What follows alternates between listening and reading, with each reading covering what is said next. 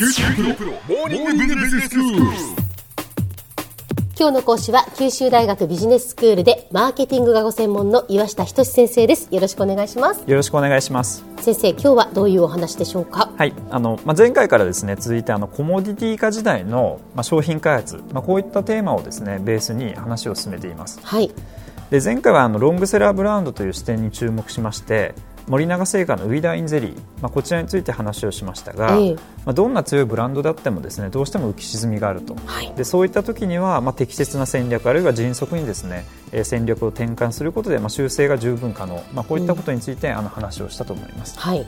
で今回なんですけども、まあ、同じこのロングセラーブランド、まあ、資生堂のシーブリーズこれにフォーカスをしてみたいと思います。はい。でこの製品なんですけども、まあ、今となっては、まあ、長期間のですねあのヒット商品になっていると思います。うん。ただあのやはりですねこの前回お話したあのウィダーインゼリーと同じように、まあ、非常にこの波がですね実はあったんですうね、で同製品あの今、まあ、資生堂のブランドになっていますけどももともとですねあのアメリカの東海岸で誕生しているブランドなんですねで顧客の層は家族をターゲットにしていました、はい。その人たちにですねあの与える機能というのは肌のトラブルの解消だったんですねでその時に使われていた、まあ、技術っていうのは、まあ、天然由来の成分を持つスキンケアローション、うん。まあ、こういった技術をベースにしていました。はい。でそれから、まあ、70年後にですね、まあ、1969年ですが、えー日本に上陸したんですね、うん。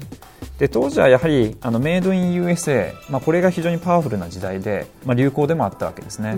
でやっぱりこのアメリカに対する憧れも、まあ、この時期はまだ強かったと。ええええで、まあ、シーブリーズの他にも、まあ、コカ・コーラですとかあのマクドナルドがあ日本に上陸したのもこの時期だったんですね。なるほど。まあ、ですので、まあ、非常にこのあのブームに乗って、まあ、このシーブリーズ売れていたわけです。ですので、まあ、初めのですね、えートライアルとして、まあ、目新しさでお客さんがですねこのシーブリーズ手に取ってくれていたわけですけども、はい。まあ、なかなか2回目のリピート、まあ、これにつながらなかったんですね、うんまあ、なので、まあ、商品は変えずにですね顧客層と、まあ、顧客の、まあ、機能、まあ、これを、まあ、資生堂変更したんですね、はい。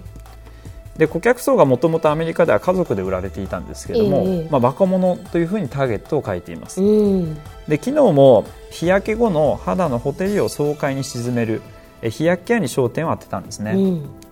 で若者に人気の、まあ、タレントさんを起用して、まあ、夏とか海をイメージする CM を大量に入れたんですよ。はいで結果として、まあ、夏の定番ブランド、まあ、日焼けした時に非常にこの若者が使う、まあ、そういったブランドとしてあの成長しました。そうですね。であの我々がこれ子供の頃シーブリーズのイメージって、うん。この1回目のチェンジのイメージ強いですよね。強いです強いです。パッケージも、うん。あの白い基調のパッケージで,、ええ。でそこにあの青い文字でシーブリーズって入ってたのそうでしたそうでした。ですよね。はい。で、まあ、1990年代にはですね、まあ、このシーブリーズのベースを元にして、まあ、シャンプーとかボディーソープ、まあ、こういったトイレタリー全体のカテゴリーにブランドが拡張されてるんです。はいはい。ただここはなかなかあのビジネスの厳しいところなんですが、うん。まあ、2000年頃にですね、まあ、夏を中心としたまあ広告を継続してたんですけども競合もいろいろブランドを投入したことによって売り上げが右肩下がりにですね、まあ、下がっちゃったんですね、うん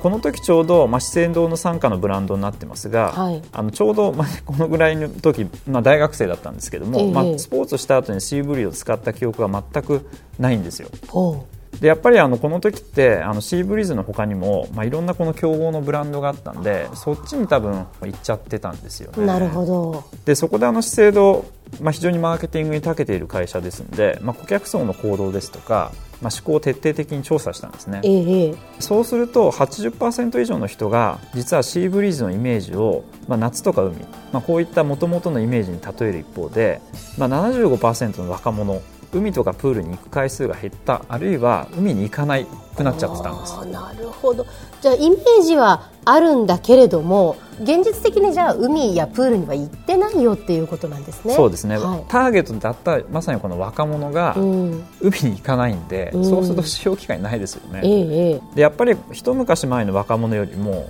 サーフィンとかあまりする人いなくなっていたんですね。うん。でこういったことから、まあ、資生堂ターゲットを若者にしていたんですけども、まあ、若者にやらないマリンスポーツを使用シーンにしちゃった、まあ、これが失敗の原因だったわけです、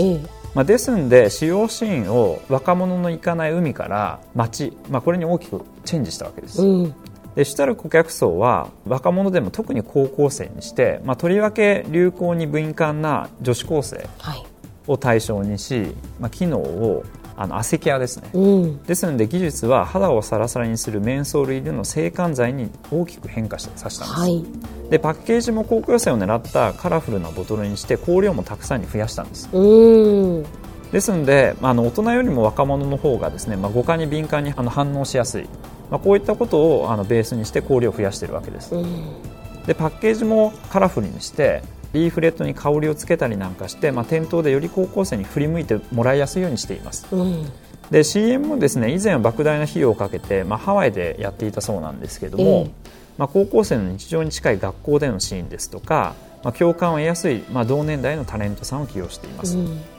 えまたえ現在のカラフルなパッケージの横には、まあ、従来の白基調の定番パッケージも残してるんですようん。で、まあ、日焼けの時には、まあ、白いシーブリーズを使ってくださいよと、まあ、したわけですね、うん。結果として、まあ、売上ですね、まあ、現在も、まあ、上昇しているということが言われてますねでこのシーブリーズの、まあ、ケースを見てみますと、まあ、ターゲットを大胆に変更している、まあ、これがよくわかりますよね、うん。でアメリカ時代の、まあ、ターゲットってファミリー、まあ、家族だったわけですね。で日本では、まあ、初めは、まあ、夏にですねマリンスポーツを楽しむ若者だったわけです、うん。ただ今はこのターゲットが若者の中でも高校生、ええ。まあ、特にこの女子高生になっているとターゲットの変更ってマーケティングの担当者にとっては勇気のいるですねあの自信がないとできないこれ変更ですよね、うん。失敗したらあの売り上げが急激に落ちちゃうわけですそうですよね。はい、ですので、まあ、これまでのですねお客さんを捨てて新しいお客さんに使ってもらう、まあ、おそらくこの資生堂、まあ、莫大なデータに基づいてたどり着いたですね、まあ、結論だったのではないかというふうに思います。では先生、今日のまとめをお願いします。はいえー今回は、えーまあ、資生堂のシーブリーズについてお話を進めてきましたが、まあ、このロングセラーブランド、まあ、実は2度もですね売上の低下を、まあ、日本において経験しています。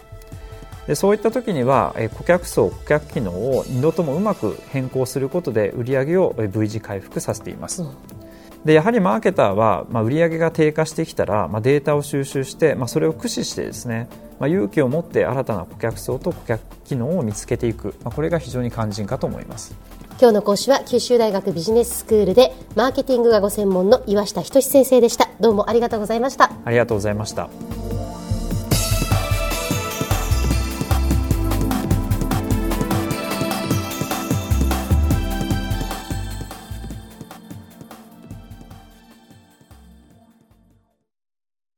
QT プロは通信ネットワーク、セキュリティ、クラウドなど QT ネットがお届けする ICT サービスです。九州中に展開した光ファイバー網を基盤に一番身近なビジネスパートナーとして九州の企業自治体の皆様をサポートします。詳しくは QT プロで検索を。